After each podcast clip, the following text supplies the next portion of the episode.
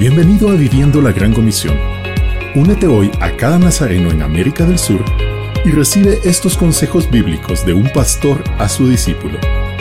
Por el reverendo Geraldo Núñez. Una de las cosas más importantes de esta vida es estar en el centro de la voluntad de Dios. Seguro que todo lo que hagamos será bueno y aceptable ante Él. Por lo tanto, nos ha hecho embajadores de su reino aquí en la tierra. Nuestra acción debe ser afirmar a los demás que tenemos un solo mediador entre Dios y los hombres, Jesucristo, el hombre. El resultado es maravilloso. Jesús mismo se dio a sí mismo en rescate por todos. Oremos.